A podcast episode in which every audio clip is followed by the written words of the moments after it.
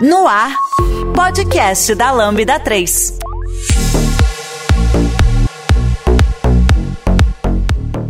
Olá, eu sou o Samuel e esse é o podcast da Lambda 3. Hoje vamos falar sobre o Java está mais moderno do que nunca. Entusiastas do novíssimo Quarkus falam sobre as vantagens desta API. Aqui comigo estão Vinícius Ferraz e Edson Yanaga. Não esqueça de dar 5 estrelas no nosso iTunes, porque ajuda a colocar o nosso podcast em destaque. E não deixe de comentar esse episódio no post do blog, em nossas redes sociais e na SoundCloud. Ou se preferir, mande um e-mail para podcast@lambda3.com.br. Galera, o que, vocês acham assim do Quarkus entrando num universo que já tem o Spring? Eu já vou colocar logo aqui a porrada quem está escutando esse podcast quer escutar isso. Spring é um monstro que já engoliu o Java para todo ele, mas eu já provei o Quarkus também fiquei maravilhado, deixando claro também. Eu vejo muitas vantagens no Quarkus.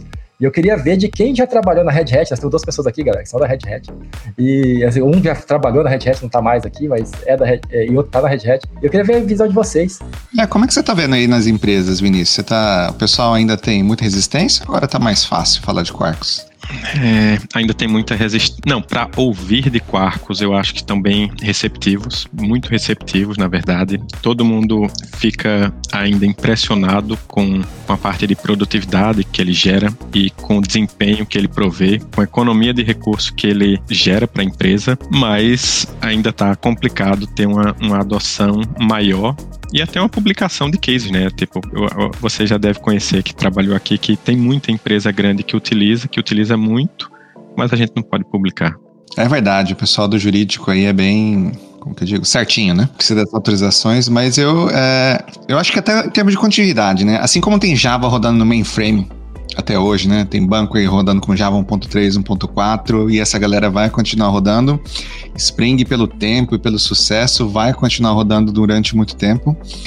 E eu vou falar que quando o Quarkus foi lançado, eu, eu sempre fui fã de Spring. Eu comecei a trabalhar com Spring desde o 1.0 Beta 2. E até foi legal, né? Porque agora parece que é 20 anos de Spring, né? E o pessoal tava é velho, né? maduro, né? Ah, com certeza. E eu, eu devo boa parte da minha carreira ao Spring. E até quando entrei na Red Hat era difícil para eu ficar falando das coisas que tinha, né? Falar, ainda falar de servidor de aplicação ou da época do Wildfire Swarm, sendo que eu gostava tanto de Spring. E quando o pessoal veio me mostrar, eu até lembro, a gente teve uma reunião com o Emmanuel Bernard e ele veio mostrar, não tinha nem nome. É um negócio que eles estavam trabalhando lá já há quase dois anos, que ia, ia ser um novo framework para Java. E eu, na reunião, já fui com aquela mentalidade.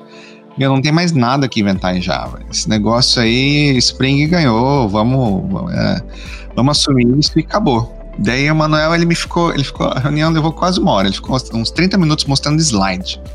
Eu falei assim, é, slide, slide, slide, eu falei, isso aí não, não, não vai convencer ninguém. Daí é que chegou na parte do demo.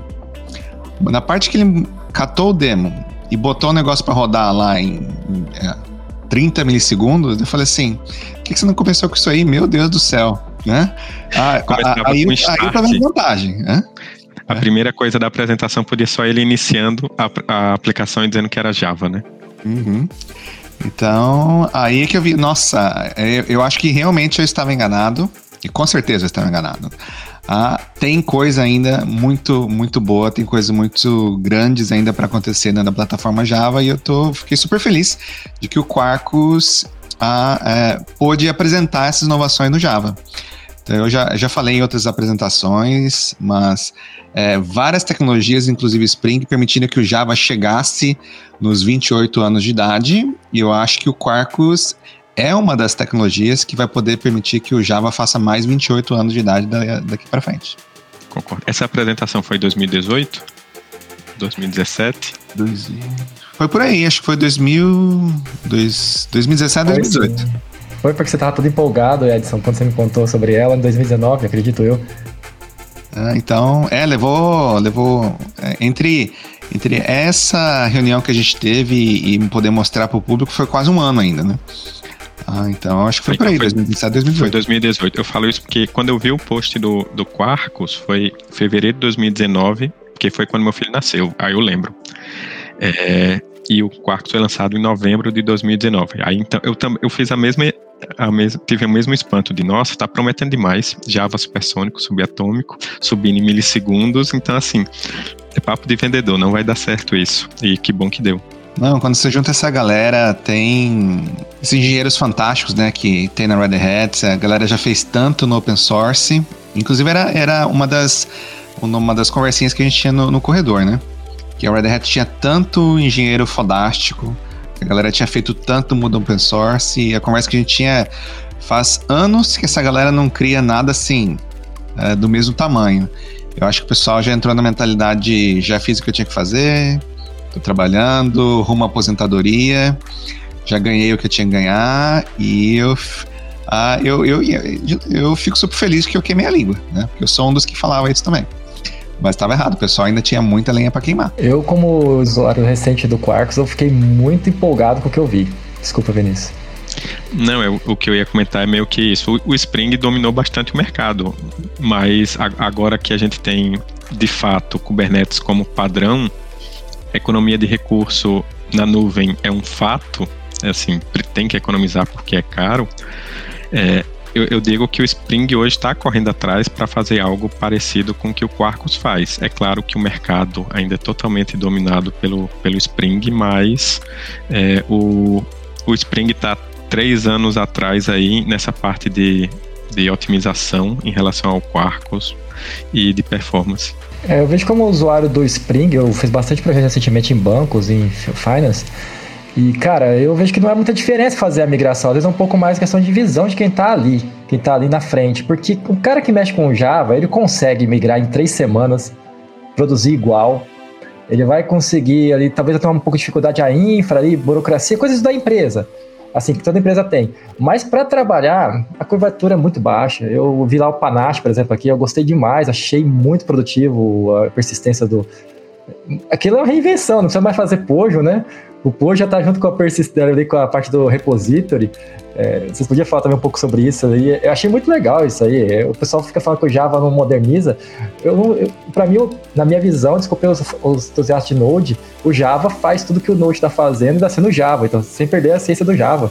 Eu acho que tem duas coisas que estão inovando rápido, né? O Java, que nem você falou, que está a cada seis meses lançando uma versão eu tô até desatualizadíssimo em relação ao Quarkus 21, ou Java 21 que já vão lançar, né, final desse ano. Já é o próximo LTS, que vai ser Java 21, e assim, eu, eu sei lá, eu tô no Java 11 ainda. E o Quarkus também, tá? A cada três semanas tem uma release nova. Então, é muita coisa nova para ficar estudando. É, e eu vou co concordar com o Samuel que se você pegar esse cenário simples, que é, vamos colocar aí, a grande maioria das aplicações corporativas é tudo CRUD, né? É aquele básico ali, essa parte é fácil de migrar. E o, talvez onde o bicho pegue, que eu, quando falando com o pessoal que trabalha muito em banco, seguradora, e até pelo histórico do Spring, o problema é que o pessoal criou um monte de starters com a API do Spring, e daí, com essa história de developer experience, de padronizar, o banco acaba criando seu próprio framework interno em cima do Spring, que é com um monte de starters que detecta ali as dependências e autoconfigura um monte de negócio.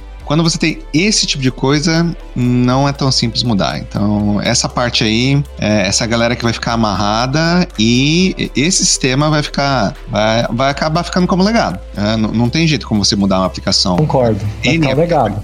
E eu não tinha, até trabalhar com o pessoal de banco, eu não tinha noção da magnitude. Eu fui visitar um pessoal, um banco grande lá em Toronto, daí eu tô falando com um dos VP de engenharia, ele falou: só na minha divisão, que é a menor dentro do banco, só na minha divisão o meu time mantém mais de 100 aplicações. E falando, mais da metade das aplicações tá com até Java 5. Então, é, é, é, esse tipo de legado que a gente colega. Então, a gente fala, ah, dá para mudar? Mudar o quê? Vamos mudar cinco aplicações, seis aplicações? Não, gente, a gente está falando de centenas de aplicações que tem que ficar rodando uh, aí durante muito tempo. É por isso que o Spring vai ficar, e eu espero que, e, e olha só, né?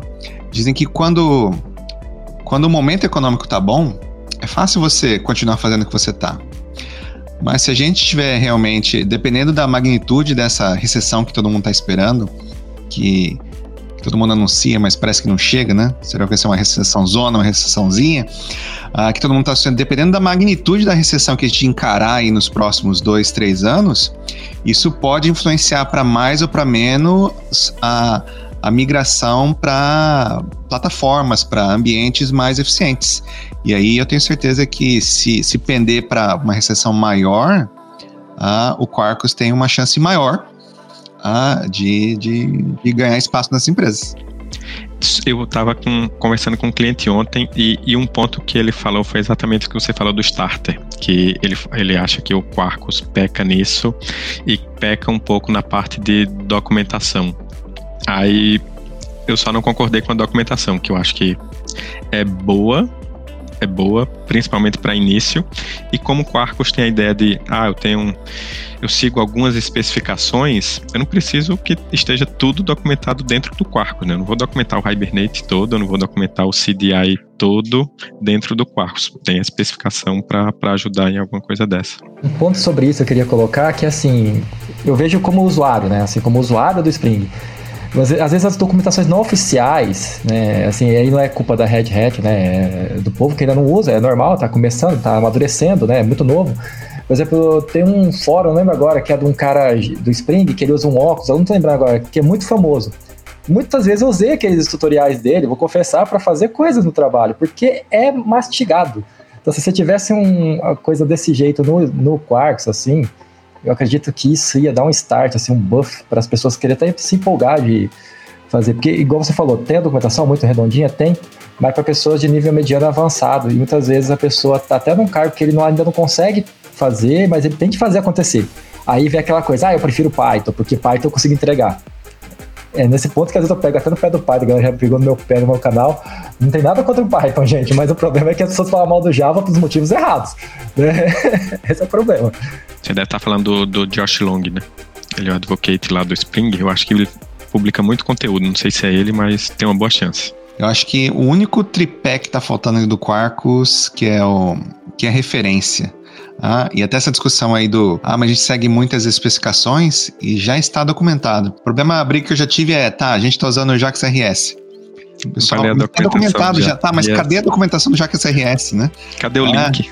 É? Cadê, cadê o negócio para eu clicar e chegar lá e colocar, ah, mas tem N cópias na internet. Tudo bem, mas qual que a gente vai usar para a galera ir ler? Então, e, e, o Spring, como o pessoal está fazendo isso aí durante 20 anos, os casos complicados, né, as exceções também já estão muito bem documentadas na referência. Então, acho que essa parte, quem está começando, até o. Eu, eu, vou dizer que a documentação do Quark já cobre, assim, de modo excelente 90% dos casos de uso. Só está faltando aqueles 10% que é os casos avançados, mas, mas vai chegar lá. Vai chegar lá porque eu acho que o pessoal tá, tá, tá indo muito bem. A Lambda 3 é a quinta melhor empresa para se trabalhar no Brasil e uma das maiores referências do país quando se fala em desenvolvimento de software e metodologia ágil.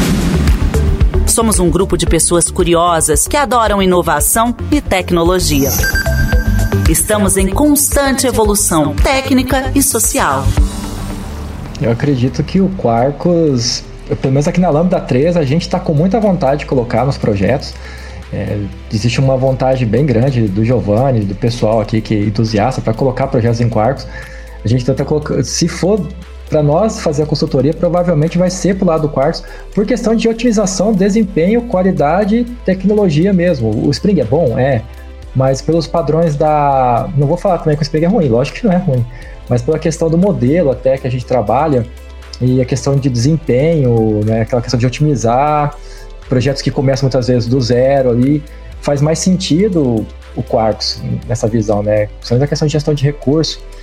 E eu queria ver com vocês se vocês acreditam que, por exemplo, um projeto que hoje está em Node, né, principalmente porque muitas pessoas pegaram muito Node, né? eu, eu mesmo percebi que ultimamente o Node, por essa questão também de economia de recursos, se o Quarks atende, poderia estar tá competindo nesse lado, porque eu vejo muita gente sair do, do Java para ir para o Node com essa reclamação de peso. Ah, é muito pesado, vou fazer em Node. Então, e aí vem outra pergunta também que eu queria fazer para vocês dois. Questão de inteligência artificial, eu sei que é muito voltado para Rust e para Python. Por que que esses frameworks no geral, isso é geral do Java, que eu vejo assim, não, não pega tão pesado? Existe alguma prerrogativa? É muito caro? É muito difícil da questão de pegar a comunidade, por causa que é cientistas estão lá na faculdade fazendo Python? Porque eu vejo que é um mercado que muitas vezes é, as, outras, é, as outras empresas não estão pegando ainda APIs prontas, não estão usando, e fica fazendo essas mesclas de projetos por causa do, da facilidade que já tem na, na, em Python, por exemplo. Mas por toda a organização que o Java tem como, como, como tecnologia, para mim não faz sentido nenhum se tivesse um aporte, né? Pelo outro dia eu fui procurar uma inteligência artificial para uma coisa e na versão do Java só tinha a versão mais velha no Maven. E fiquei decepcionado nesse ponto, né? Isso como Java como todo. Eu queria muito usar tudo em Java, porque para mim não fazia sentido pegar uma API, aí ter que fazer um serviço REST para poder consumir todo esse zigue-zague, fazer todo um Frankenstein. Né? Para quê? Né? Talvez um empresário tá escutando isso e aí vai entender, porque é custo, né? Toda essa tecnologia rodando. Ah, eu vou falar até uma discussão que eu tive com a Fabi, a Fabiana Nardon, há alguns anos. É, na parte de. É, porque quando você fala em data science, tem a parte do, do pipeline de dados e tem o, a, o machine learning em si. Então, essa parte de pipeline, que é você extrair dados, converter, colocar no formato, consolidar, etc., é, Java é fenomenal porque tem ferramenta pronta para tudo. Então, talvez Vai. seja a melhor, melhor a plataforma para esse pipeline. Para o processamento em si, Java peca. Por quê? Porque a maioria das ferramentas está disponível em Python e é o principal motivo disso acontecer, daí não tem nada a ver com o Quarkus, né? Mas tem a ver com a plataforma Java em si. Em Java, tudo que você coloca na memória é uma referência a um objeto.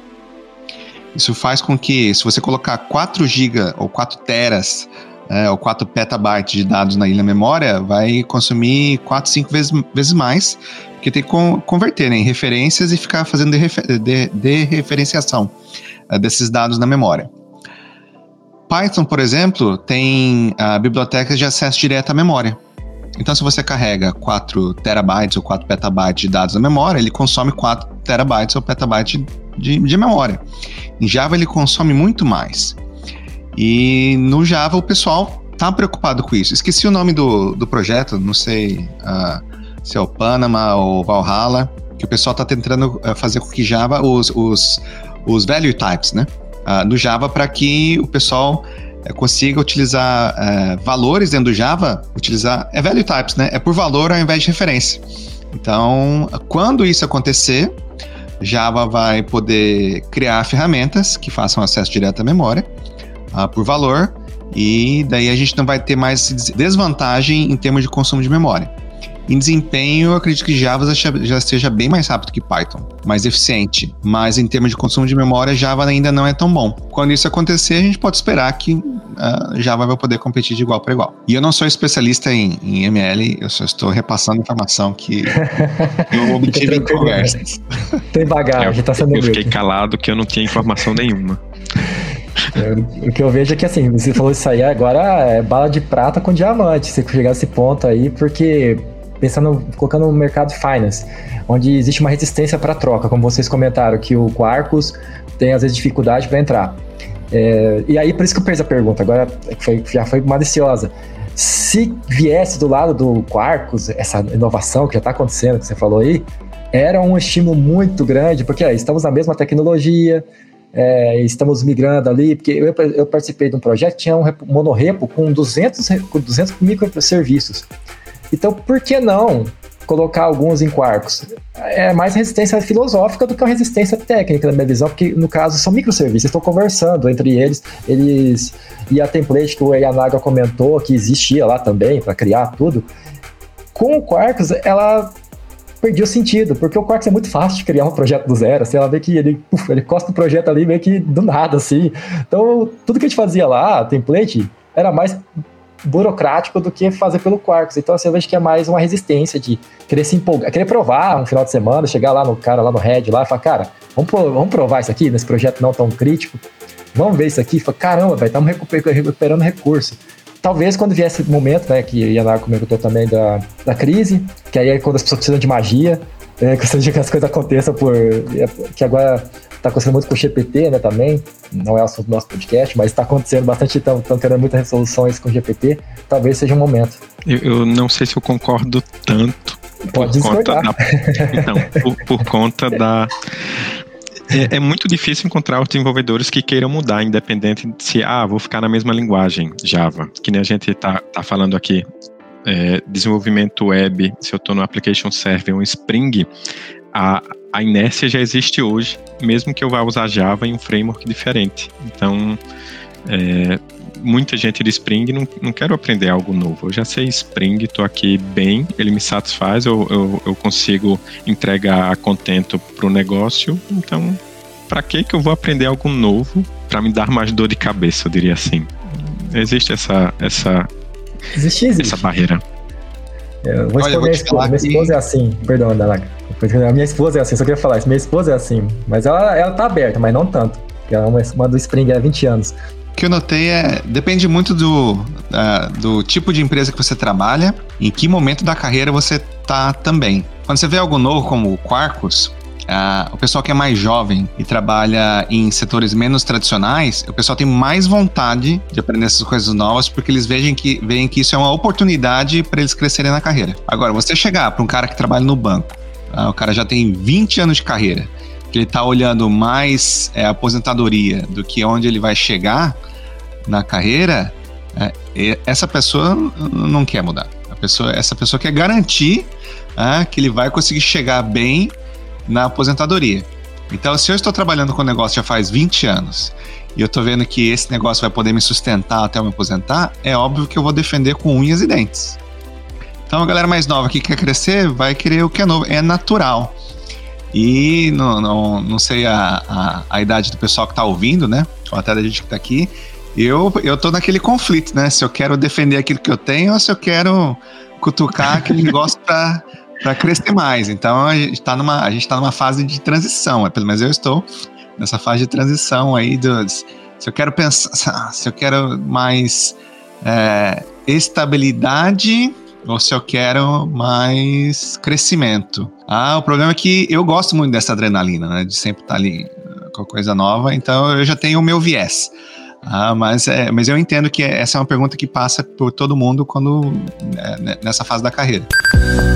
A Lambda 3 é uma empresa de tecnologia com expertise comprovada na construção de produtos digitais e soluções customizadas de ponta a ponta, que transformam o seu negócio para uma nova realidade.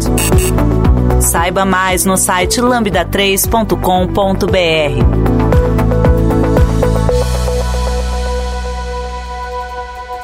Isso eu tava pensando quando eu entrei, começava a trabalhar, que você quer usar tudo de novo, né? Pô, eu vi isso aqui num blog, vamos começar a utilizar. E o cara que tá lá há 10 anos que fica, ah, esse moleque vai sair daqui a um mês, daqui a dois meses, e tá querendo colocar isso aqui para eu tomar conta depois.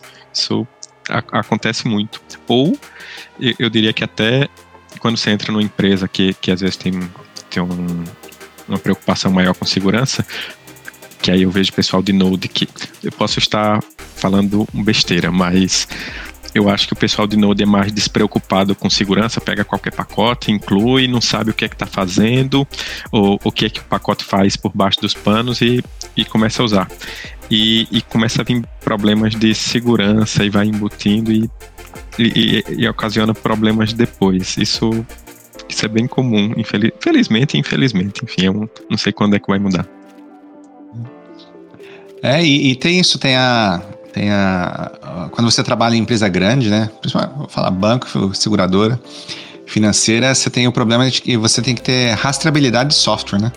Todo e qualquer pedacinho de código você tem que conseguir rastrear quem que é o fornecedor, qual que é o risco, né? O liability envolvido de cada uma disso aí. Uh, então, quando você, te, você te, é obrigado em embutir isso dentro do processo software da sua empresa, a ingessa muito.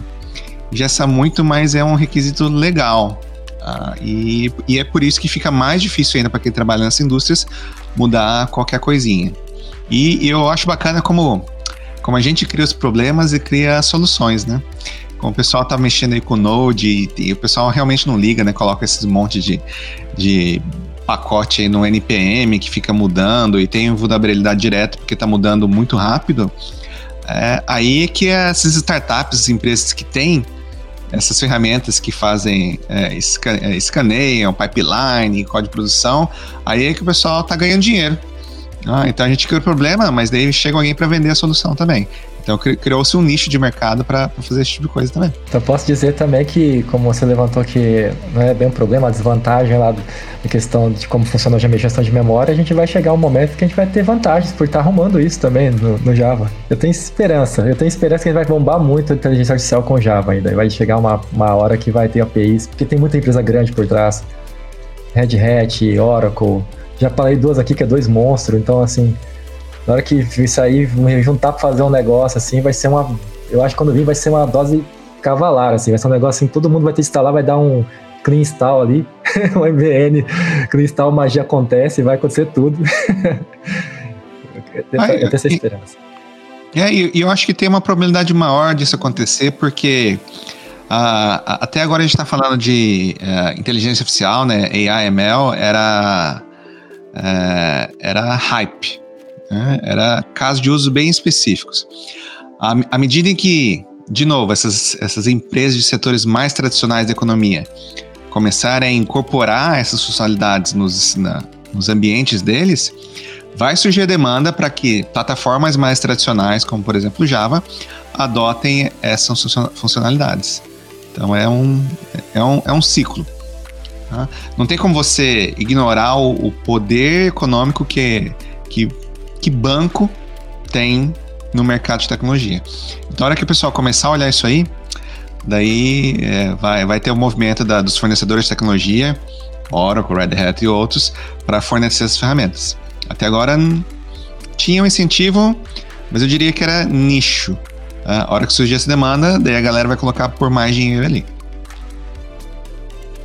Dinheiro vem as oportunidades também, vai vir muita coisa, muita tecnologia vai vir junto, né? Com certeza.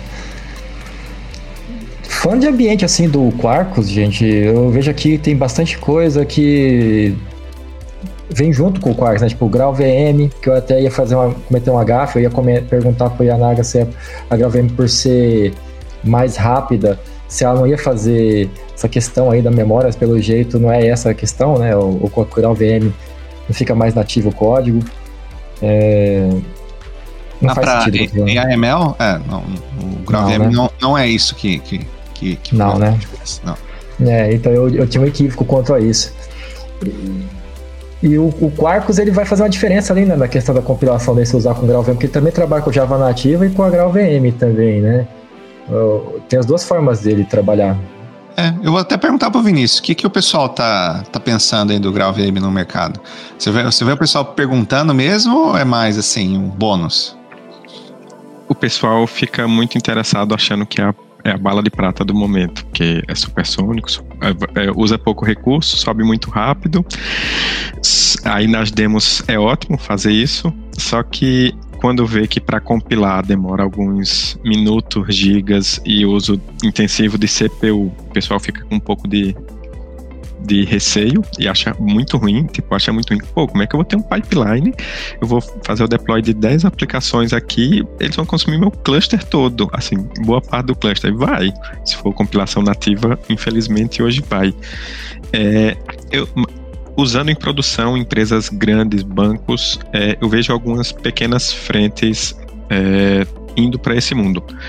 Estava até ajudando um deles essa semana para para melhorar a integração do, do Quarkus com Azure Functions, deixar um pouco mais, mais fácil é, essa integração, porque o plugin nem a documentação estão boas não dessa, desse ponto. Então, tem pontos, mas assim, nada. Eu diria que está no fluxo normal, que Java resolve ali os 80%, 90% que deveria, e tem ali uns 10% de, de equipes, de empresas que estão se arriscando e tentando ver a, o benefício de utilizar Growl. É, vamos ver é. Eu, eu consigo ver nichos, né? Por exemplo, mesmo o Growl VM, né? Para fazer tooling, né, acho que é uma oportunidade. Tudo aquilo que tem linha de comando, ou tudo aquilo que você tem que distribuir para mais de uma plataforma, ah, em que o processo não fica rodando muito tempo, né? Que você roda o mesmo processo várias vezes, uh, eu acho que ali tem o, é o, é o sweet spot, né? É a aplicação ideal para GraalVM. Uh, mas, uh, pro, igual o Vinícius comentou, para se você vai rodar um processo, esse negócio vai ficar rodando ali durante dias, semanas, uh, eu ainda não consigo uh, ver uma boa justificativa para usar o GraalVM. Eu acho bacana que, nossa, temos uma tecnologia que vai permitir com que Java rode em mais casos de usos de modo eficiente. Mas é isso. É Talvez isso. com a parte de Edge, né, que, que a gente tem que ter pouco recurso e tal, isso faça, faça sentido também começar a compilar com Growl. Hum, maravilha. Né?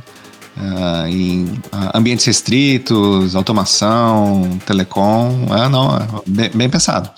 É um, é, um, é, um, é um nicho aí que pode vingar uma pergunta que, que todo mundo acaba me fazendo de alguns, de alguns clientes é como que vai ficar o Quarkus quando vier Virtual Threads, né? No 21. Ah, não, Quarkus não vai ter. Todo mundo vai ficar performático, Spring vai ficar performático. Para que que eu vou pro Quarkus agora que vai ter Virtual Threads? E vocês têm alguma coisa aí no tá sabendo de alguma coisa? é, Yanaga, disso? O que é que vai mudar para o Java em geral? Eu diria que o Quarkus não, não vai fazer diferença, primeiro porque já está preparado, né? O pessoal já está trabalhando aí com, com Loom, Virtual Threads uh, faz, faz tempo. Quem vai acabar sendo impactado é o pessoal que pregava, né, ou prega ainda muito programação reativa, que surgiu porque a gente tinha um pouco de inveja do pessoal de Node.js. Né? O pessoal era obrigado a fazer programação reativa porque é single-threaded, por que, que o pessoal. Ah, eles estão usando programação reativa, é o máximo. Não, é o único jeito que eles têm que fazer. E para alguns casos de uso que você realmente tinha que escalar muito, né? Aplicações IO bounded, programação reativa é bom. No mundo Java, vou te falar que 10%, 5% das aplicações que tinham realmente esses requisitos de escala. Mas foi adotado. E agora com o Loom, daí acho que Daí programação reativa realmente vai acabar virando nicho. Né? Um nicho. O que pode morrer é ali o pessoal que tava. que migrou, né? Os endpoints lá de. que tava usando Spring, mudou para Spring Reactive. Ah, e pro Quarkus faz menos diferença porque o Quarkus você já tava. Você usava o stack reativo sem saber, né? Que o Quarkus ele já otimizava por baixo sozinho. Então, pro Quarkus acho que é o menos impactado de todos. O Quarkus realmente para você não faz diferença porque ele já otimizava sozinho para você. Você está ouvindo mais um podcast da Lambda 3. Nos organizamos de forma democrática para que todas as pessoas compartilhem conhecimentos e boas histórias. Temos muito papo sobre tecnologia, diversidade, cultura e muito mais. Encontre o caminho para novas ideias aqui. Eu queria fazer uma pergunta para o Yanaga, porque eu sei que ele já foi empresário, já me contou essa história. E se você tivesse hoje uma empresa, abrindo o coração assim, vindo tecnicamente, como você também é um arquiteto, uma pessoa bem avançada nas tecnologias, como você viria para criar uma stack mediana com uma mescla de Spring e Quark? Vou colocar os dois assim. Ou você escolheria um específico? Num ambiente, vou colocar aí de um, e-commerce com algumas integrações. Quais vantagens você vê que o Quarks poderia te trazer? Vou te jogar uma. tô jogando uma bomba para você aí, uma, uma bomba bem genérica, mas que você já teve essa vivência de empresário, né? E, e a gente. Você tem a parte técnica que o empresário testando a gente não tem. Então você vai falar, olha, eu ia ter essa economia aqui, né? Eu ia ter uma dificuldade aqui talvez para contratar uma pessoa. Sendo aqui bem sincero aqui, assim, né? Talvez assim mas nem tão difícil também, que você pega uma pessoa bem interessada, que essa é a minha visão, né? Pega uma pessoa bem interessada, a pessoa vai conseguir atuar, mesmo sem saber com o Quarks, essa é a minha opinião. Então isso não é um gap. É. Não, eu vou te falar que como empresário eu era um ótimo programador. Desculpa. não, não, era tão bom que eu fali, né? Duas vezes. Então, por quê? Porque eu sempre tive essa, essa, essa paixão pela parte técnica, né? E isso fez com que eu fosse um, um péssimo empresário. Tá? Então, pudor nenhum de, de falar isso. Me prejudicou muito, ah, principalmente nos primeiros anos da minha carreira. Mas hoje eu, eu vejo isso como aprendizado. Até eu gosto de falar para que os outros não, não repitam o mesmo erro. Ah, e, e daí, para responder essa pergunta, primeiro você tem que perguntar: se você é uma empresa de produto ou uma empresa de serviço? Produto. Você quer fazer um produto. Você quer fazer você um... quer manter o produto. Você quer manter para você. Tá você controla o stack. É, então, é, você quer para tá. você. Tá. É um produto seu, é só produto que você vende, você aluga para os outros, mas é seu produto. Você não tá vendendo serviço, tá alugando seu serviço. Tá, você. Mas seu produto, Ele é, você é uma empresa de produto no sentido de que o seu produto você roda nos clientes ou você é uma empresa de SaaS? Quando eu falei é, uma empresa de serviço, que talvez seja até o caso do nome da 13, que era o meu caso. Você, uhum. você desenvolve software para outros. Você não é, roda. É, mas não, eu tô falando um caso diferente. Você criou um produto e você. uma solução. Vou, aqui vou colocar aqui, gestão de notas, vou colocar aqui um exemplo. E você guarda as notas, armazena, faz processamento, e você tem todo o SaaS do seu lado, você tem toda a cloud é sua, e você só aluga, pro, faz integrações com clientes, talvez para conectar e trazer, mas a inteligência é sua. Daí eu falar que eu posso escolher qualquer coisa, e tanto Spring quanto Carcos é, seriam muito boas opções para a gente estar tá utilizando. Eu, é claro, né? Eu tenho o meu viés hoje que eu gosto muito do Quarkus, eu escolheria Quarkus. Mas eu entenderia também se alguém uh, uh, uh, escolhesse o Spring. Então não, não tenho. Não, não, não, teria restrições. Se fosse colocar aí, ah, se vou, vou fornecer serviço para banco tal, falar, eu acho que é mais fácil você vender a uh, Spring. Agora, se fosse para outros setores, é eu, eu, até fiquei pensando aqui se eu podia dar uma resposta boa que não fosse baseada no depende, mas eu tô vendo que não dá. É, é que eu tenho a minha opinião, mas eu, eu não tenho experiência. Eu ia de parques porque eu, eu gosto de coisas novas e, e eu também penso que eu ia enxugar o máximo que pudesse a questão de recurso, né? Na cloud, na minha visão. Essa questão. Eu ia tentar ganhar o máximo possível de, isso, mas eu vou te falar aí, se o seu maior custo ele é rodar na nuvem, é. ah, porque é, é, sua é. empresa é grande ou se é pequena? Se você é Média. pequena, você, a sua escalabilidade é baixa, ah, porque o seu custo de nuvem é baixo. Agora, e quando você é pequeno, o custo da mão de obra provavelmente é maior do que o custo de cloud. Então, Isso é verdade. Ah, você tem que treinar. Então, é esse um monte de, de de, paradoxo. Onde é que o bicho pega na sua empresa? Né? É por isso que depende é. de um monte de fatores. É, Mas é que... quantos você, você, em quanto tempo você vai conseguir contratar 10 desenvolvedores Spring ou 10 desenvolvedores Quarkus? Uhum.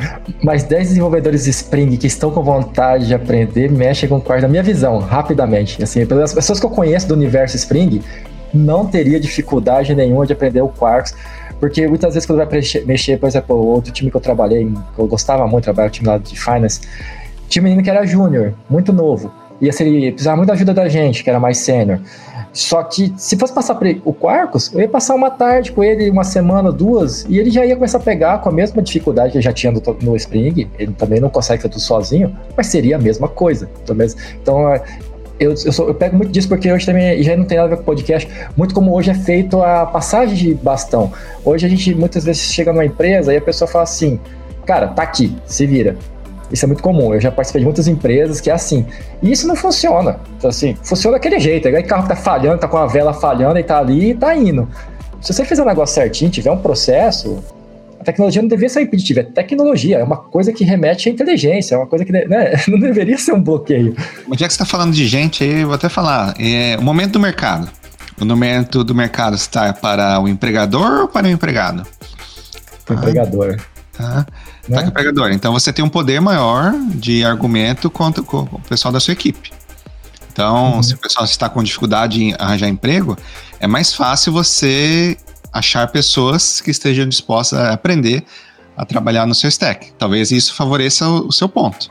Agora, uhum. se o mercado muda, igual a gente tinha dois anos atrás, né, como estava dois anos atrás, que era o mercado ontem, né? do, do, empregado, ah, daí você forçar o pessoal a falar assim, não, beleza, então, ah, tchau, não quero fazer isso, depois eu vou fazer em outro lugar. Então, são essas coisas que o, o empresário tem que ficar preocupado, né?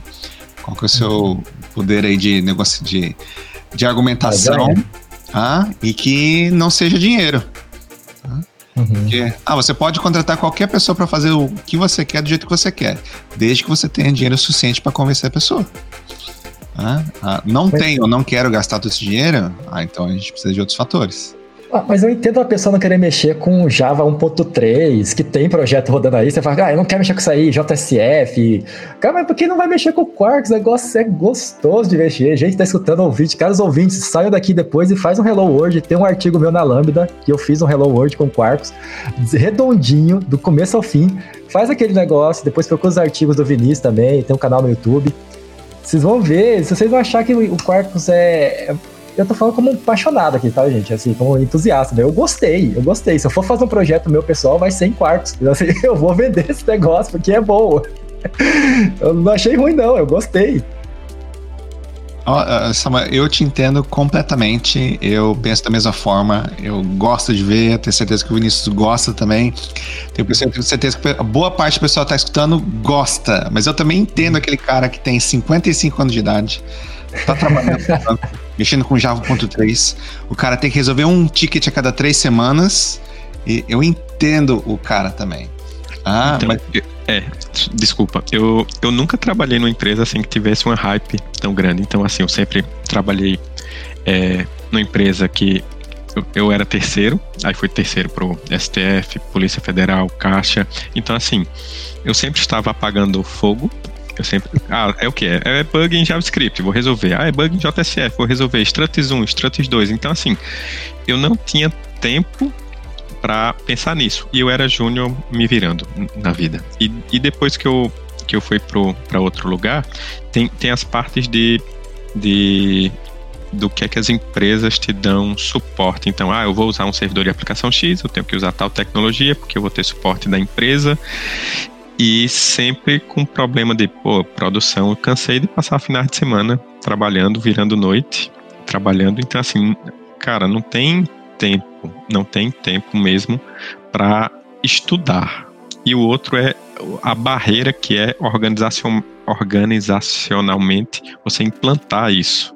Ah, Quarkus é bonito, eu mostro ali para o meu gerente, aí tem um coordenador, tem é, gerente executivo, diretor, vice-presidente, então assim, a equipe de arquitetura que é segregada, então assim, tem diversas barreiras quase intransponíveis. É, é complicado, empresa grande. Você já conhece a Lambda 3? Além de sermos uma empresa formada por pessoas apaixonadas por tecnologia, desenvolvemos e entregamos software com qualidade, segurança e inovação, que podem ser um diferencial para o seu negócio. Acesse o site lambda3.com.br e conheça mais. Eu quero levantar um ponto aqui. Eu tô polêmico, gente. Eu quero levantar um ponto. Eu trabalhei muito com softwares de terceiros, mas não posso falar o nome, senão levo um processo. E, e assim, coisa bala de prata, empresa grande. E aí vocês falando, me vieram nessa mente, assim, que eu sou desenvolvedor, eu também, como vocês todos são também, já mexeram na prática. E aí eu penso, até nosso grande amigo, nós temos em comum, Yanaga, é daquele projeto lá que, ele, que a gente se conheceu. E não vê o caso qual o projeto é, gente. E assim, você tem um projeto legado, assim, que é todo fechado, tem um bilhão de problemas maiores do que colocar um quarto da vida num projeto, assim. E às vezes isso passa para convencer. Então, eu, eu, eu estou colocando a minha visão, gente, não é a visão aqui do pessoal que está convidado. Às vezes é a forma com quem vende consegue vender, tipo, essa. E aí eu até entendo o argumento, essa ferramenta é antiga, tem 30 anos no mercado, ela faz tudo, só que muitas vezes ela é muito ruim de integrar com o seu ecossistema. Eu peguei essa situação onde a ferramenta estava mais voltada para ser um CRM e ela precisava ser um Big Data. Então eu tive de pegar e fazer tipo um, um monstro ali por trás do Spring que rodava por trás e fazer por fora toda uma aplicação que só usava o banco de dados. Então assim, então, assim eu não usei nada da aplicação. Então, assim, sorte que ainda tinha ali o servidor de web que dava para usar, que baixava a versão do Java. Eu fiz um negócio que até hoje acho que foi o melhor projeto da minha vida. Eu sempre falo desse projeto, porque eu não fazia ideia que ia dar certo. Eu, eu fiz um negócio ali, eu fiz um transplante de um coração de boi numa galinha e funcionou, sabe? Assim, maravilhoso. É, só que eu fiquei pensando, cara, se isso aqui fosse nativo, seja lá que linguagem fosse, seria tão mais simples. Não precisaria de um cara tão experiente, tão ousado como eu fui. Tipo assim, não é todo mundo que teria coragem de colocar a mão ali, de ficar vendo tutorial da Índia indiano, como fazer o deploy lá na ferramenta que eu não vou falar. E, nananá, e, e deu. Funcionou, e funcionou muito bem, com desempenho. Mas, mas. Mas foi você que fez o deploy. Fiz o deploy, ninguém sabia fazer, é. né? Eu tinha que criar a ferramenta do zero, eu tinha que criar tudo. Foi, é, eu cheguei para um amigo nosso em comum, ele falou, Samuel, você tá me explicando o que quer dizer? Ele entendeu, eu não expliquei, ele falou, você quer dizer que você não tá usando nada da ferramenta, você só tá usando banco de dados. Eu falei, sim, eu só tô usando banco de dados. E é ela que tá me tirando desempenho, porque ela tinha uma latência que me fazia demorar 8 minutos para poder pegar os dados. Porque era, uma, era uma, ela tinha uma, um milissegundos que segurava para cada consulta do, do REST dela. É uma segurança que ela pra derrubar a aplicação. E, tipo, o Java fazia tudo em 8 segundos. Mas ela, eu demorava 8 minutos para extrair o dado. Jogava no H2 e do H2 eu pegava isso em persistência do H2, porque eu não podia, eu não tinha, tinha conformidade, eu não podia colocar um banco lá. Tinha todos, todos os bloqueios, e aí eu consegui fazer rodar. Eu podia fazer um tera de, de, de relatório lá que ia funcionar, pelo que eu vi ali. Só que, que era o problema que tinha, que caiu o servidor quando rodava um relatório grande. Enfim, resumindo minha história, é, eu vejo que isso consegue passar na venda. Isso passa. E às vezes um Quarks não passar, para mim, isso me deixa um pouco. Eu entendo o motivo, mas me revolta um pouco. Porque isso é uma bomba que vai crescendo na empresa, aí depois o projeto cai, aí é comum, vai lá e revende de novo. E se você tem uma gestão legal, assim, que é o que o Spring faz hoje, o Quarks também tem seu espaço, na minha visão, para também entrar nesse. E aí é do arquiteto lá, talvez o head, arquiteto, colocar assim, ó, vamos pegar isso aí, vamos dar uma chance, esse projeto não é tão crítico, será que não é um lucro? Não, não é uma decisão. Não concordar, não. É, nada, é filosófica, né? Isso que a gente está argumentando não tem nada a ver com as qualidades aí, técnicas do, do Quarkus comparados com outros. Não é uma decisão técnica. Às vezes essas conversas aí são definidas num boteco ou num jogo de golfe. Então tá, tá, tá. A gente chama de above our pay grade, né? Esse, são coisas que são definidas e não dependem da gente. Uh, mas esse, mas, uh, escolher ou não uma tecnologia nova que com todas as suas vantagens igual o Quarkus, é muito mais fácil quando você tem o time com aqueles conceitos, né? You build it, you, you own it. Ah, que, que foi popularizado bastante pela Amazon. Se você é responsável pelo, pelo, seu, pelo seu serviço de ponta a ponta, é muito mais fácil você escolher aquilo que você está usando. Quando partes do seu processo não dependem de você, aí o bicho pega. E é por isso que essas empresas de setores tradicionais é tudo engessado que a gente reclama um monte. Como é que a gente vai, vai mudar essa cultura? Não sei. Estava até lendo um artigo ontem, enquanto eu estava no aeroporto, estava lendo um artigo lá de 20 anos aí, né, de Agile e uh, quase 15 anos de DevOps. E deu o artigo falava assim: falhou. Falhou por quê? Falhou porque a gente não conseguiu convencer as pessoas. A conclusão do artigo que era que é, mudar é difícil, né? Agile DevOps era para mudar, mas é, é, trouxe todos os benefícios. Quem conseguiu mudar estava se beneficiando, mas é, a galera. Quem adivinhar que, é, que fazer mudança era tão difícil, né? Então, essa é, essa é a crítica. Pessoal. Eu tenho uma dúvida para vocês dois que não estão na Red Hat. É, o que é que vocês veem, ou no Google, ou de clientes, ou no Lambda 3, é, de Quarkus? Tipo, alguém fala, vem alguma coisa de fora? Ou por, por que, que eu estou perguntando isso? Porque eu vi um post de alguém reclamando que o Quarkus não era bem divulgado na Europa. Eu fico, meu Deus do céu, o que eu mais vejo são os eventos na Europa falando de Quarkus. Imagine se ele viesse para o Brasil.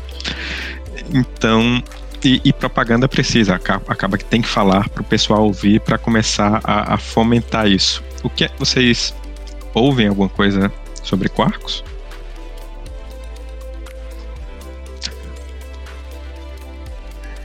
E eu sou um cara que tá nas redes sociais também, YouTube, galera. Eu tenho um projeto pessoal que o pessoal tá ouvindo aí, caro ouvinte, né? Que eu ajudo a galera a aprender do zero, mexer com Java. Muita gente tá se empolgando em mexer com Java por causa do conteúdo que eu produzo lá no meu canal.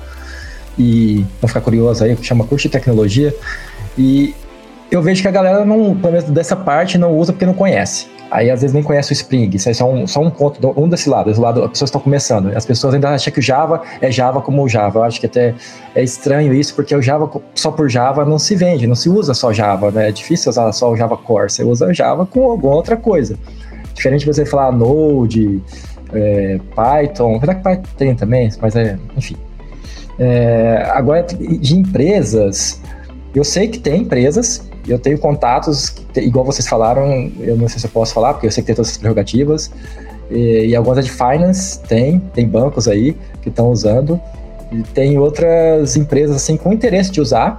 E aqui internamente da Lambda a gente está com muita vontade de colocar projetos, a gente tem essa vontade, essa vertente, cara ouvinte que esteja aí, que às vezes tem vontade de estar tá entrando em contato para fazer algum tipo de negociação com a Lambda, é, se for com Java, vai ter essa, essa conversa e tentar colocar o, o Quarks pela questão da otimização do recurso e por apostar que a tecnologia vai evoluir muito. Por causa do é, todo o suporte que ela tem da Red Hat, eu acredito que vale muito a pena. Né? Eu acredito bastante nisso. Então eu vejo essa questão do, da, da tecnologia, pelo menos aqui na Lambda 3, a gente tá com um projeto forte de Java, é, eu tô à frente dele na questão técnica, e tudo que vier de Java vai estar sempre colocado na mesa também o Quarkus. Na verdade, vai estar sempre em primeiro, depois o Spring e depois outras coisas. Aí, se, aí o cliente escolhe, obviamente, mas a gente vai aconselhar o Quarkus, a gente está se especializando em Quarkus e Spring Boot. Porque o Spring é o core, né? Não tem como fugir dele. E o Quarkus é o que a gente quer colocar.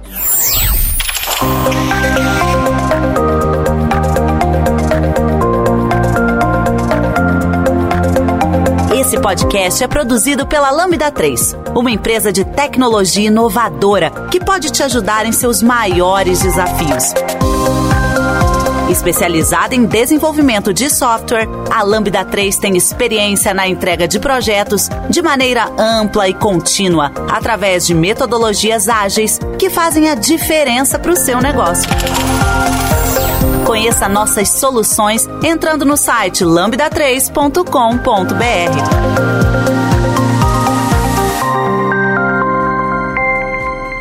É do meu lado, eu. Ah, bom, é, eu ajudo o pessoal a integrar com o Google Wallet em o que aparecer aí na frente, a gente ajuda.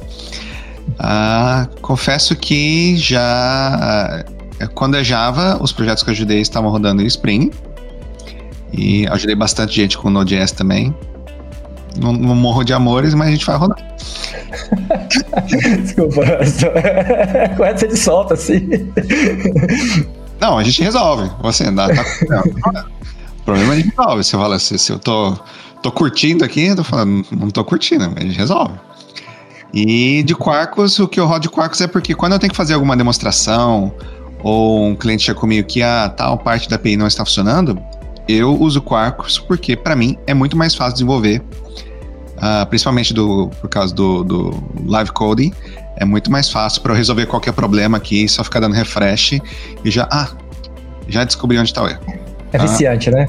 Então, esse é o meu gosto, mas confesso que para os outros, uh, o que eu não tive a, a felicidade de encontrar uma empresa que estivesse com o sistema rodando em Quarkus para ajudar. Eu queria reforçar um pouco, Edson. Você falou a parte aí, o desenvolvedor não participa muitas vezes da compra, porque senão já tinha mais Quarks rodando. Porque esse negócio de ter o um refresh automático, eu quando estava trabalhando nessa empresa que eu precisava fazer esse projeto rodar lá, eu precisava baixar o servidor, esperar seis minutos para ele subir. E aí eu estava na época usando, eu esqueci agora da API, é uma API desenvolvida acho, na Europa, agora não vou lembrar, que é um foguetinho, meu Deus, vou lembrar que ela faz, faz a mesma coisa que o Quarks faz hoje. O Spring rodaria igual o Quarks é, auto-reload automático ali. Só que é pago, é caro. E o Quark já faz isso nativo. Ah, você era o J-Rebel? É J-Rebel, é, J-Rebel. Nossa, esqueci. Era meu sonho, eu dormia sonhando com esse J-Rebel. Cara, se eu tivesse J-Rebel, eu desenvolvia o mundo aqui. Porque eu tinha que esperar seis minutos para poder testar o Hello World, para saber se eu tinha colocado a biblioteca certa lá. Então, e, no Arcos eu não teria esse problema. E aí, eu não lembro onde eu li também um artigo ontem, nem sei qual o contexto, gente, mas tinha a ver com vender produtos que dão desempenho e que economizam recursos para ganhar mais dinheiro. Resumindo, é sempre isso, a venda vincula-se a isso. E quando eu vejo o Quarks, tecnicamente, na minha visão, é a minha visão, eu vou bater nessa tecla aqui, você é o mais puxa-saco do Quarks de vocês todos aqui. É, eu vejo que ele economiza, economiza muito recurso. Eu fiz um teste recentemente, fui fazer um Hello World, fazer uma página, fazer um serviço REST. É, também brinquei com o GPT junto para falar assim, faz esse post para mim que eu não quero fazer. Faz isso aqui para mim aqui, vamos colocar aqui a parte pesada. E, ó, e, cara, muito produtivo. Eu consegui fazer o, coisas que eu demorava 15 dias, eu fiz em 3, assim.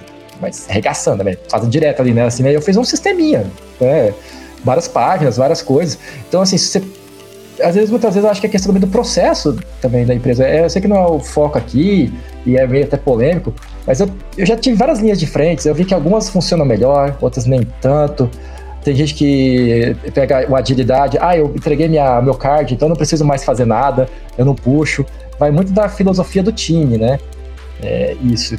Então, colocar que a produtividade, às vezes, às vezes tá com uma tecnologia boa, mas ela não está produzindo por causa de como o time está formatado. Sabe como o time quer performar? Tipo, não, eu quero fazer só 50 linhas por semana, porque é isso que me paga meu salário. Né? Tem isso também, vamos ser sinceros, existe. O, o, que eu tava você falando, eu lembrando do Quarkus, é que eu ficava, será que ele vai continuar performático e pequeno em todas as versões? Tipo, lançou a 1.0, lançou a 2, acabou de lançar a 3 e só tá melhorando, isso aqui é o engraçado. Tipo, tá adicionando features, tá adicionando funcionalidades, tá evoluindo e e a performance e o tamanho tá, tá no mínimo mantendo-se estável. Isso é, isso é assim, é incrível, né? Para um projeto principalmente open source. Ah, é, ah, mais um, um, uma vantagem do Quarkus. Eu fiquei impressionado também com a ferramenta de migração do Quarkus 2 para o 3. Ah, porque eu tenho certeza que muita gente fica empatada em versões antigas, que é o caso do Spring, né? Pessoal, é, migrar de uma versão para outra é muito doloroso. Ah, e, é por isso que o pessoal acaba ficando. É impossível. O, o fato do Quarkus poder facilitar essa migração de uma versão para outra, acho que é, porra, é simplesmente fantástico.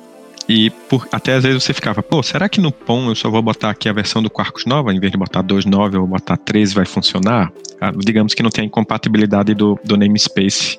É, às vezes não, às vezes tem outras propriedades que ele, que ele tem que mexer, então facilitou demais isso aí. E tá todo mundo dizendo que tá funcionando bem, bem tranquilo essa migração pro, pro Quarkus 3. Legal, já desisti de algumas migrações por causa disso, cara, com o Spring. Falei, não vale a pena. Só que colocar mais abafo assim. Eu falei, é tão complicado. Eu falei, vale a pena fazer de novo. Tudo zero, pegar é, e olha, se não tivesse o, os starters que a gente comentou no começo, eu diria que tem ferramenta para fazer a migração aí, né? De Java para Spring ou de Spring para Quarkus aí, o WindUp é um dos projetos, não sei como está sendo mantido. Mas se não fosse os starters, a parte de código, eu diria que 90% aí dá para automatizar. Ah, o problema é aquilo que não está escrito em código. É, eu, eu, eu, acho que outro problema também que a gente tem é que o, o Quarkus foi criado para esse mundo de orquestra, hum, orquestração, Kubernetes, e o Spring já estava no mundo em que Jakarta dominava mais, ou Java, e, e tem coisas que o pessoal do Spring reclama que não tem no Quarkus. Você fala, pô, cadê o Service Discovery aqui para eu botar no client? Ah, cadê o, o Cloud, Conf, Cloud Config? Não lembro qual que é o nome, uhum. para externalizar as propriedades. Eu falo, cara, tá no Kubernetes. Hum, eu não preciso me preocupar com isso. Já, já tem lá. Mas o Quarkus, mesmo assim, tá cria algumas extensões para para não termos esse, essa barreira tão grande. Uhum. É, pra galera que não quer rodar num cluster de Kubernetes, né? Ah, ah, se bem que é... Tem, tem, tem, tem pra tudo, tem opção, tem, tem gosto pra tudo. Vocês levantaram um ponto aí, sem entrar em muitos detalhes. Eu não lembro nem qual é a linguagem, linguagem bem antiga, que eu não lembro agora qual é o nome. Mas, cara, se tivesse, se o Quarkus tivesse uma ferramenta que fizesse a migração para ela, para mim ia ser tipo bala de prata para vender um, um, projeto aí.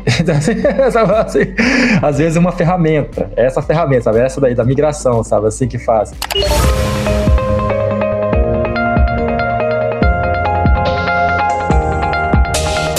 Trabalhe na Lambda 3 de qualquer lugar do Brasil. Estamos com várias oportunidades abertas para atuação remota full-time. Acesse vagas.lambda3.com.br, conheça nossas vagas e vem ser Lambda.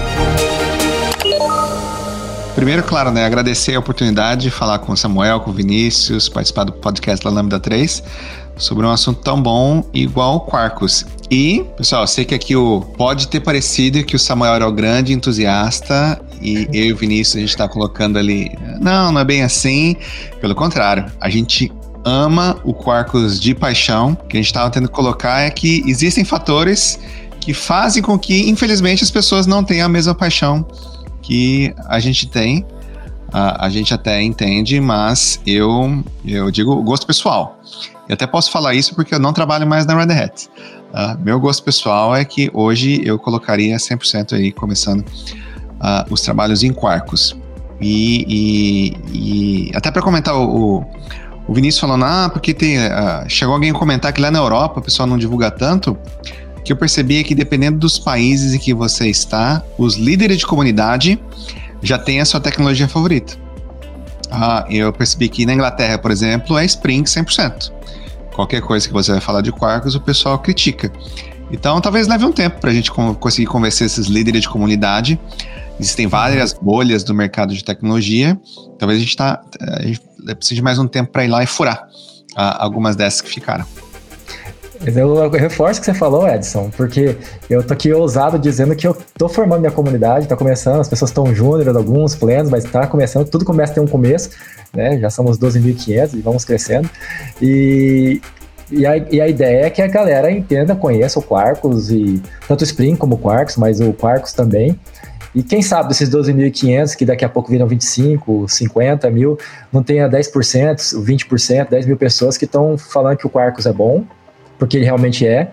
E dessas, dessas pessoas, algumas vão estar em cargos que vão poder estar decidindo o que, que vai acontecer. E eu acredito que é, tudo tem um começo. Né? E, e, isso vai chegar lá, vai chegar esse momento. E eu sou, eu sou mais novo assim de vocês, acredito um pouco mais novo não tanto mais novo também assim, mas eu sou novo. e é por isso que eu tô entusiasmado. Mas eu sou muito empolgado, porque eu gosto muito de tecnologia. E o Edson também é um cara muito empolgado com tecnologia. Vocês estão escutando, talvez não estão vendo o rosto dele, mas ele fica todo feliz mexendo com tecnologia. Eu sou o Vinícius também, o canal dele lá, que eu não sei o nome, gente, me desculpem, eu não consigo falar o nome do canal dele aqui. Peçam nos comentários aí para colocar. E ainda antes de encerrar, Edson, eu queria te pedir um favor, se você não precisar sair como o Vinícius que você fale um pouco do que você anda atuando, se você quiser, lá na Google. Você não falou sua atuação, o, seu, sua posição hoje na, na Google. Né? O Edson é um cara que eu conheço desde a época aqui da, de Maringá. Já ouvia falar dele, mas não conhecia ele, mas já ouvia falar muito de você, ele é de Maringá. E muitas pessoas em comum, nós temos amigos. E acabou que a gente acabou virando até amigo, por causa de um amigo em comum da gente. E hoje ele está no, do outro lado do mundo, para assim dizer. Eu estou em Brasil, ele está nos Estados Unidos. Queria que você pudesse falar um pouco para os devs, os devs adoram escutar isso, os desenvolvedores. Não, realmente, sou natural, nascido e criado aí de, em Maringá, Paraná. É, até falando Quarkus, todo esse, esse, conhecimento que eu tenho da história, de como Quarkus funciona, foi porque durante mais de seis anos eu trabalhei na Red Hat e pude testemunhar esse, o nascimento dessa tecnologia incrível. Agora, há um ano, faz um ano e duas semanas, né? Que eu saí da Red Hat, hoje eu trabalho no Google. Eu sou líder de DevRel de um produto chamado Google Wallet. Então, se você, aí no Brasil, por exemplo, a maioria dos celulares são Androids, se você quiser utilizar uma carteira digital, pode utilizar a carteira do Google, né? Que, é, acho que até é esse nome que eles usam na propaganda aí. Mas é o. E Google Wallet, o pessoal pode achar que é só para colocar cartão de crédito mas eu sou responsável pela integração de tudo aquilo que não é cartão de crédito. Então, se você tem um cartão de fidelidade de alguma loja, um cartão de embarque, um ticket de evento, ou qualquer coisa que você possa imaginar, entre converter do mundo analógico para o digital, eu posso ajudar, porque eu cuido aí da API do Google Wallet e cuido da adoção da API do Google Wallet. Eu sei que o pessoal não vai poder estar tá Tá? O pessoal que está ouvindo não vai poder é, ver aqui a tela, mas a gente pode fazer qualquer coisa. Eu tenho até aqui, eu estou tentando integrar com alguns joguinhos. No Google I.O. a gente criou, criou, lançou um jogo chamado I.O. Flip. Então vocês podem até procurar aí a I barra O, a espaço Flip. É um joguinho que foi lançado no Google I.O. há duas semanas e eu criei algumas cartas colecionáveis para adicionar no Google Wallet. Estou trabalhando com o time lá para ter o jogo inteiro disponível no Google Wallets e quem sabe o pessoal até poder trocar os seus Pokémons aí um com o outro a, através do Google Wallet. Então, dá para fazer um monte de coisa. Se tiver alguma dúvida, tiver interesse em integrar, pode entrar em contato comigo e yanaga.google.com, que eu vou ficar super feliz de trocar uma ideia com vocês. Que legal, Yanaga. Você falou, já fiquei empolgado aqui, já fazer um projeto com esse negócio. Adoro games, cara. Fazer thread, fazer a questão ali. Bem legal esse projeto de vocês aí. Eu vou ler mais sobre isso daí, vou tentar entender. Já tem o contato, né, gente? da pessoa. Muito legal. Edson, da minha parte, eu agradeço demais aí, sempre sua humildade. Uma pessoa que vocês viram, galera, cresceu muito na carreira e mesmo assim não deixou de ser a pessoa que é. Esse é o conselho também que eu deixo para todos os desenvolvedores que estão escutando aí. Né? Tem gente que tem o, o rei na barriga, como minha mãe diz, que o ego cresce demais e nem cresceu ainda, mas já tá com o ego. Isso só vai te jogar para baixo, só vai te afundar. Então essa é para até querer complementar também, se quiser alguma coisa porque... E também peçam no... Peçam, se vocês querem ver o vídeo, por vídeo, peçam nos comentários, né? Que aí a gente pode estar... Tá colocando isso como prioridade aqui no. Na, na Lambda 3, que ela tem um canal hoje, mas a gente não está postando esses podcasts lá. Se vocês não, eu quero ver os vídeos dos podcasts. Aí vocês. E vocês é quem. O, o público é quem decide. Então vocês têm que colocar lá. Se existe uma demanda, aí a gente atende a demanda. Agradeço a você, Vinícius, por ter vindo aí, tá? Muito obrigado pelo podcast. A gente vai encerrando por aqui. Obrigado, é, Vinícius. Show, muito obrigado pelo convite. Muito obrigado. Prazer aí, Anaga. Oh, prazer, né? Novamente está aqui e ah, qualquer qualquer desculpa aí para poder estar tá conversando com você é sempre é boa, Samuel. Então, ah, eu ah, fico muito feliz de poder estar tá aqui de novo. Uma honra. Obrigado, gente. Até mais. Obrigado, pessoal. Um abraço. Você ouviu mais um episódio do podcast da Lambda 3. Indique para os seus amigos esse podcast. Temos também um feed só com assuntos de tecnologia e outro que mistura assuntos diversos. Toda sexta-feira, sempre com o pessoal animado da Lambda 3.